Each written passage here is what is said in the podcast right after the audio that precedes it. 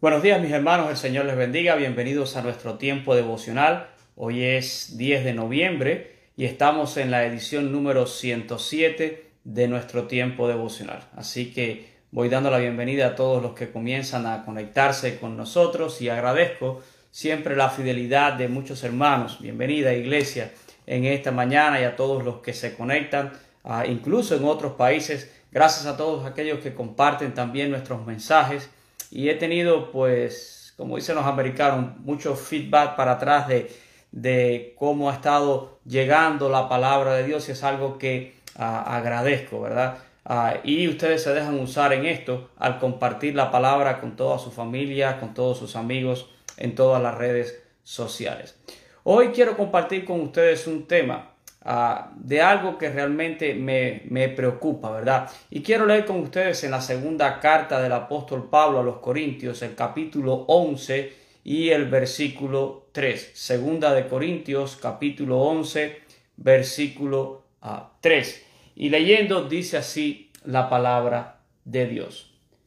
Pero temo que como la serpiente con astucia engañó a Eva, vuestros sentidos sean de alguna manera extraviados de la sincera fidelidad a Cristo.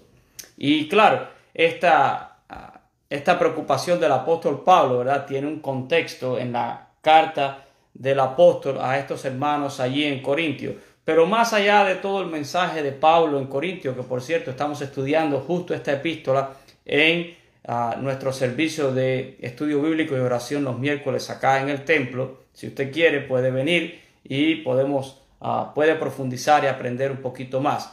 Pero quiero entender que es una preocupación válida. Pablo dice, ¿verdad? Temo que como la serpiente, y se está refiriendo obviamente a Satanás, con su astucia engañó a Eva, la caída original allí en el huerto ah, del Edén, vuestros sentidos, y se está refiriendo a cristianos, vuestros sentidos sean de alguna manera, y hay muchas maneras en que el diablo trata de hacer esto, ¿verdad? Sean de alguna manera extraviados de la sincera fidelidad a Cristo. Y esta expresión de ah, sincera fidelidad a Cristo es un concepto amplio. Ah, de cuántas maneras nosotros podemos serle infiel al Señor Jesús. Y eh, yo creo que también eh, este texto nos lleva a una reflexión sobre la santidad. Y santidad no es solamente la manera en que vivo, es la manera en que incluso yo pienso. El Señor Jesús nos enseña que aunque nosotros podamos tener una vida de, aparente ah, piedad, si estamos pensando de manera equivocada, podemos fallar, ¿verdad? El Señor Jesús dijo que eh, por ejemplo, el que mira una mujer y la desea adulteró en su corazón. O sea, que no es ni tan siquiera cometer el acto mismo del adulterio, sino es también ya el pensarlo o el desearlo a los ojos de Dios es también pecado. Así que hay muchas maneras de ah, que la serpiente puede extraviarnos de nuestra sincera fidelidad a Cristo Jesús. Y me preocupa eso porque eh, me preocupa la manera en que veo a muchos cristianos pensando, hablando y enfocando diferentes ah, temas. Ah, no importa si yo no lo hago, pero no tengo mucho problema en condenar a veces ciertas ah, cosas. Y yo creo que lo que la Biblia dice que está bien, está bien, y lo que la Biblia dice que está mal, está mal. Quiero en esta mañana tomar una frase del pastor John MacArthur John MacArthur eh, es un gran predicador, es un gran maestro de la Biblia, ha escrito muchos libros, he leído varios libros del doctor John ah, MacArthur, eh, en estos días famosos, ¿verdad? Por todo lo que ha estado atravesando su iglesia allí en el estado ah, de California. Ah, algunas personas tildan a MacArthur de, de extremista, pero yo sencillamente creo que el pastor MacArthur es un hombre que no está dispuesto a negociar con la escritura y con la verdad de Dios. Amén de que podamos tener algún punto quizás donde no estemos muy de acuerdo o cualquier cosa, yo admiro que este es un hombre que no está dispuesto, ¿verdad?, a negociar con lo que él entiende en la escritura, que es la verdad de Dios. Y en cierta ocasión John MacArthur dijo esta expresión y es a donde quiero basar mi reflexión en esta mañana. Él dijo, Satanás continúa sus esfuerzos para hacer que el pecado sea menos ofensivo, el cielo menos atractivo, el infierno menos horrible y el evangelio menos urgente. Quiero que tome nota de estos cuatro grandes esfuerzos que MacArthur nos llama la atención, donde dice que Satanás está poniendo toda su fuerza. Número uno, él está poniendo su fuerza en que el pecado sea menos ofensivo. Número dos, él está poniendo sus fuerzas en que el cielo sea menos atractivo. Número tres, en que el infierno sea menos horrible. Y número cuatro, en que el Evangelio pierda su sentido de urgencia. Y me gustaría ver esto un poquito más a la luz de la escritura. Miren, el diablo trabaja arduamente para que el pecado parezca cada día menos ofensivo. De hecho, el diablo está luchando para que muchas cosas que son pecados y abominaciones a los ojos de Dios sean legalizados. Al ser legalizado por el hombre nos parece menos ah, ofensivo, ¿verdad? Trata todo el tiempo de disminuir ese grado de ofensa del hombre hacia Dios. Y esto es terrible. La misma Eva, ¿verdad? Y por eso Pablo dice que así como, como el diablo, ¿verdad? Como la serpiente astuta engañó a Eva, nos puede engañar a nosotros. ¿Qué hizo con Eva? Cuando Eva le dijo que no debería de comer del árbol que estaba en medio del huerto, él le contestó, no moriréis. Eva le había dicho, Dios nos dijo que si comemos vamos a morir. Y él dijo, no moriréis, sino que sabe Dios que el día que comáis de él serán abiertos vuestros ojos y seréis como Dios, sabiendo el bien y el mal. Y el enemigo ha probado, ¿verdad? La idea del pecado, ah, ah, perdón, el enemigo ha, ha propagado, mejor dicho, la idea de que hay pecados más importantes y pecados menos importantes. Ah, por ejemplo, usted ha oído hablar el concepto de mentiritas blancas. Usted ha escuchado eso, ¿verdad? Que intentan hacer una distinción entre mentiras más importantes o mentiras ah, menos importantes. Algunos le llaman a esto ah, mentiras piadosas porque creen que el fin a veces justifica el medio, pero en la realidad la escritura llama a este pecado mentir y es condenado igualmente ah, sin importar el grado en el cual nosotros lo hagamos, ¿verdad? Mentira es pecado, cualquiera que sea su naturaleza. No existe, hermanos, una escala en cuanto al pecado. Nosotros pensamos que eh, hay pecados más horrendos que otros pecados. A veces pensamos que la homosexualidad, el adulterio, la fornicación son más condenables que el mentir, que el andar en chisme, que la avaricia o que la idolatría. Y en nuestra mente el enemigo ha, logrado de alguna manera hacer estas distinciones, por lo que a veces una persona que es chismosa no se siente tan pecadora, ¿verdad? Como un adúltero o como un idólatra o como un fornicario. Pero a los ojos de Dios es tan pecador, ¿verdad? Como otra persona. La escritura no hace distinción en esto y nos dice, ¿verdad?, que hay un solo pecado que es imperdonable, es la blasfemia contra el Espíritu Santo.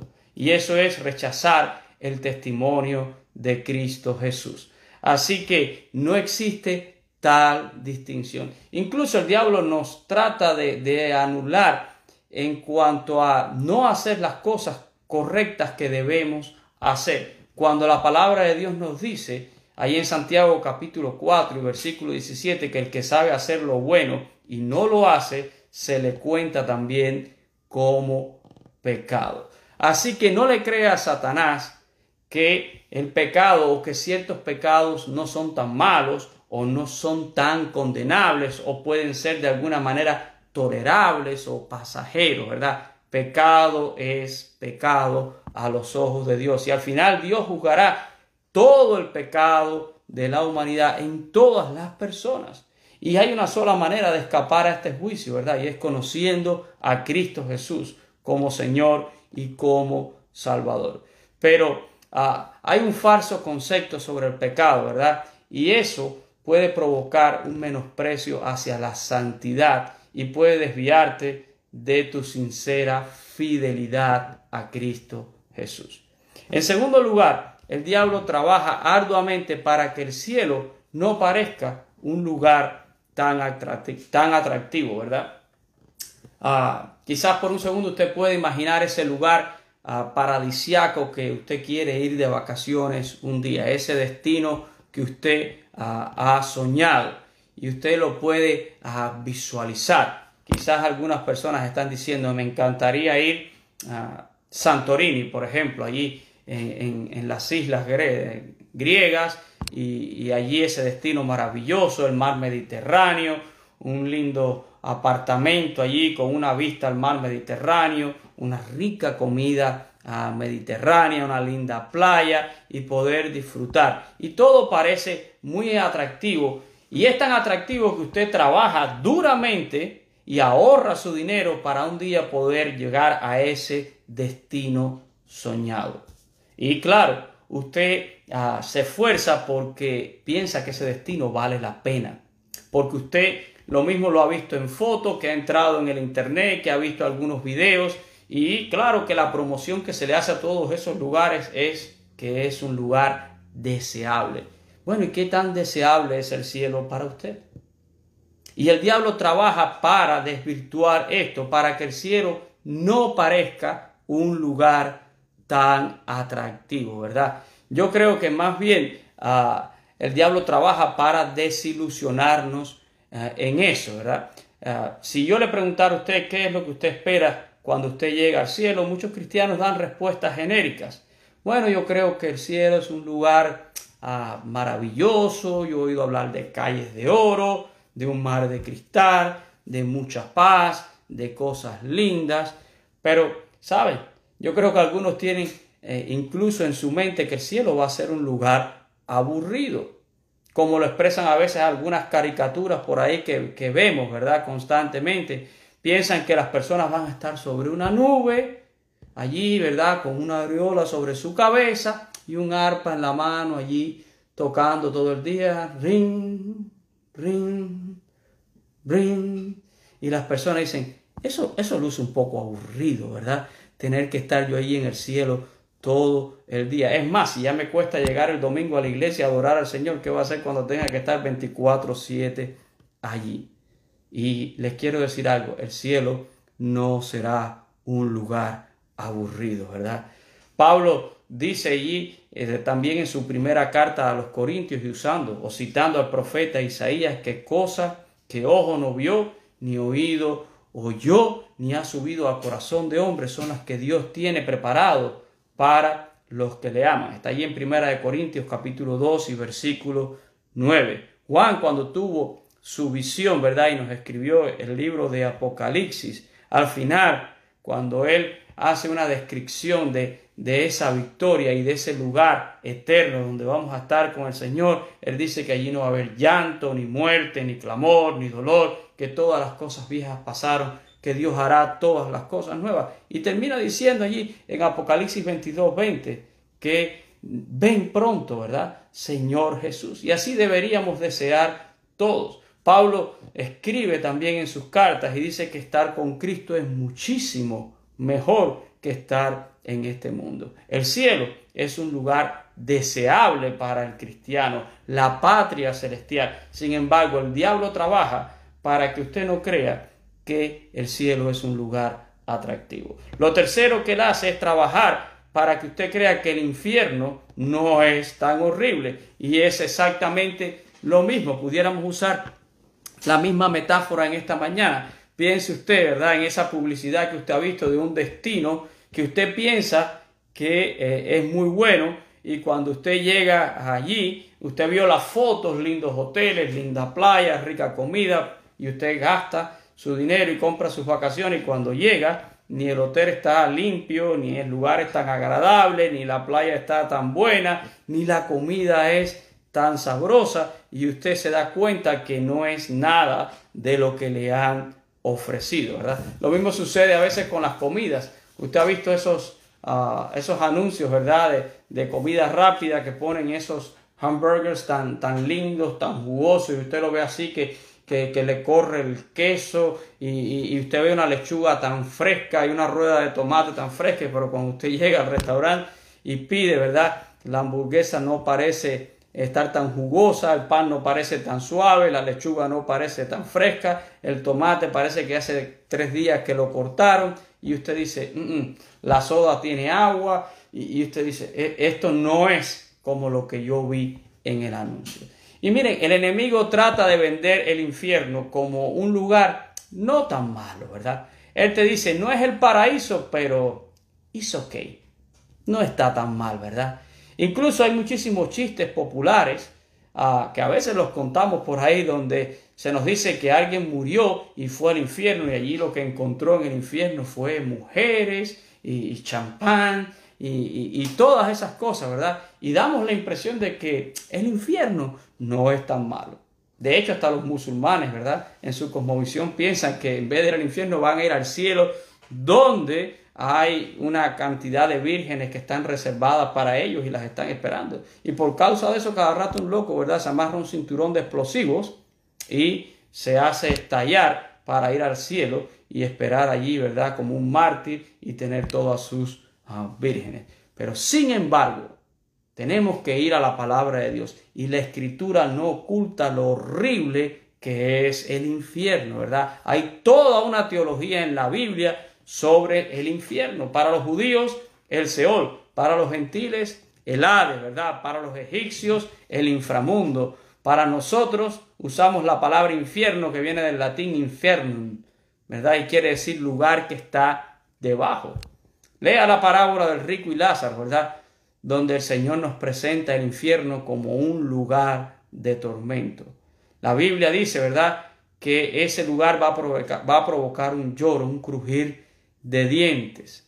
La Biblia describe un lago de fuego y azufre, donde va a ser echado el diablo, sus demonios y todos aquellos que han rechazado el testimonio de Cristo Jesús.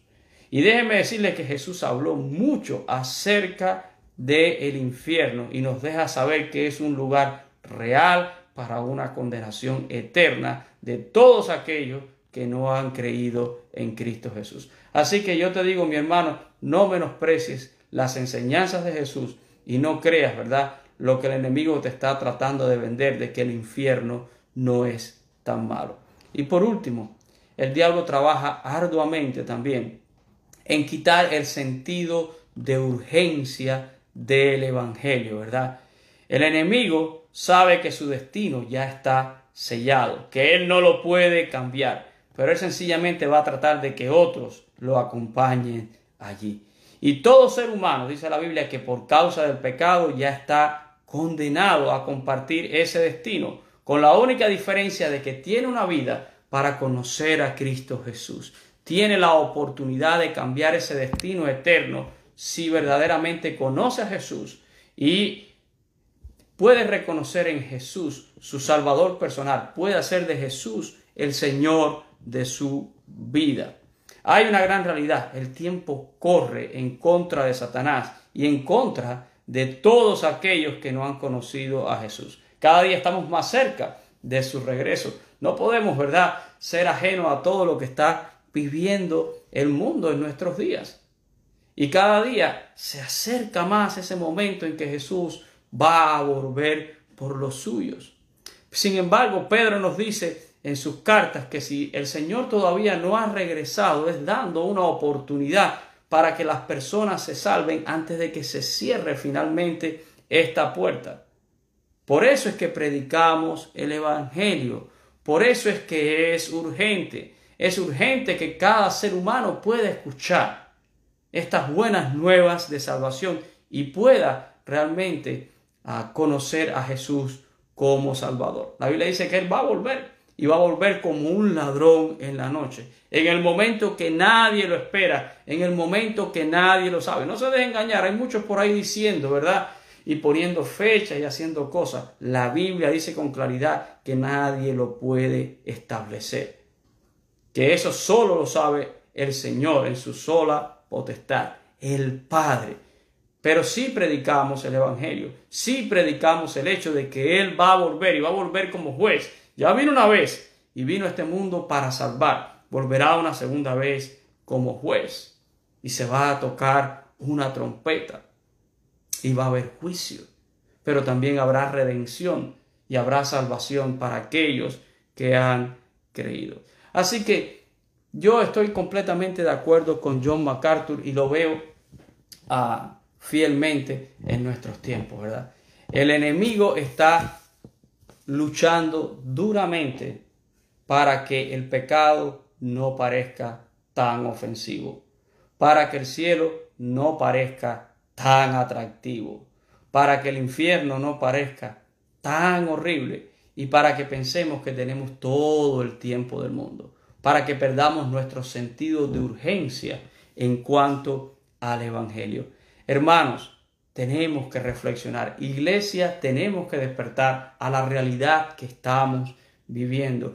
Y realmente me sumo al sentido que expresa aquí el apóstol Pablo en su carta a los Corintios. Él tenía una preocupación sobre los cristianos. Yo tengo una preocupación hoy en día sobre mis hermanos en Cristo, porque me temo que como la serpiente con su astucia engañó a Eva, el sentido de muchos cristianos, ¿verdad? Está siendo extraviado de su sincera fidelidad a Cristo, ¿verdad?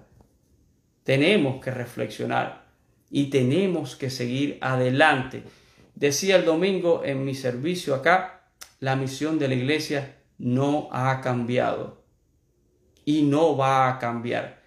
Olvidemos todo lo que está sucediendo en este mundo. No importa quién gobierne, no importa lo que pase. La misión de la iglesia continúa hasta que Cristo regrese. Y usted y yo estamos en esa pelea, ¿verdad? Y tenemos que dar lo mejor por la causa de Cristo Jesús. Vamos a orar en esta mañana. Padre, yo te doy gracias por poder compartir tu palabra. Y perdónanos, Señor, porque realmente no ignoramos también, como decía el apóstol Pablo, las maquinaciones de Satanás. Y es verdad, tenemos que admitir, Señor, que el diablo con sus sutilezas ha extraviado, Señor, a muchos hermanos de una sincera fidelidad a Cristo, Señor. Tenemos que entender y tenemos, Señor, que vivir todo el tiempo de una manera que te honre y te glorifique a ti, Señor. Gracias porque tú eres nuestro Señor. Gracias porque tú eres nuestro Salvador. Gracias porque toda esperanza nuestra está en ti, Señor, y no en hombres. Gracias porque somos hechos partícipes de esta gran comisión que tú nos has dado. Tenemos la más hermosa, la más grande y la más importante de las tareas, que es llevar el Evangelio de Cristo Jesús a toda criatura. No hay mayor privilegio para nosotros que ese, Señor. Pero ayúdanos, ayúdanos a reflexionar como pueblo tuyo. Y yo me sumo al sentir de mi hermano el pastor MacArthur, cuando él dice que el enemigo está multiplicando su esfuerzo para hacer que el pecado cada día sea menos ofensivo, el cielo menos atractivo, el infierno menos horrible y el Evangelio menos urgente. Que despertemos, Señor, a esta realidad y que no caigamos en este lazo, que no caigamos en esta trampa, Señor. El pecado, sea cual sea, de la índole que, que venga, Señor, te ofende a ti. Hay un solo pecado que es imperdonable y es rechazar el testimonio de Cristo Jesús. Y por eso muchos irán a una condenación eterna. Señor, creemos y diremos siempre que el cielo es un lugar atractivo, el cielo es un lugar maravilloso, es un lugar deseable. Allí, Señor, hay cosas que ojo no vio, ni oído yo, ni han subido al corazón del hombre. Así son las cosas que tú has preparado, Señor, para los que te aman. Señor, entendemos claramente a través de la palabra que el infierno es un lugar horrible, es un lugar de condenación eterna. Y el enemigo quiere hacernos pensar que no es tan malo, pero es terrible, es eterno y es castigo. Y lo peor de todo es separación de ti, Señor. No habrá oportunidad una vez, Señor, que la persona sea llevada allí. Y Señor, permite que tu iglesia pueda mantener siempre este sentido de urgencia del Evangelio. El tiempo de tu regreso sea cerca. No sabemos el día, no sabemos la hora, pero tú nos has dicho, Señor, a través de, de tu palabra, que cuando veamos, Señor, los brotes salir, sabemos que la primavera se acerca. Y estamos viendo, Señor, señales, estamos viendo acontecimientos que nos dicen, Señor, que tu venida está muy cerca, que el tiempo se acabará. Pero hoy todavía esta puerta está abierta. Por eso me sumo, Señor, al clamor del autor de Hebreo que decía, si oyeres hoy su voz, no endurezcáis vuestros corazones. He aquí el tiempo aceptable, he aquí la hora buena, donde toda persona puede arrepentirse de sus pecados y voltear a ver a Cristo Jesús, el Cordero de Dios, que se sacrificó en una cruz para pagar el precio de nuestros pecados. Obra salvación, Señor, en este mundo. Señor, mueve tu iglesia, no para apoyar causas de hombres, sino para poder llevar adelante la gran comisión que tú nos has dado, Señor, de llevar el Evangelio a toda criatura. Que tu iglesia siga siendo sal y luz en todo momento. Bendice, Señor, a mis hermanos necesitados en esta mañana.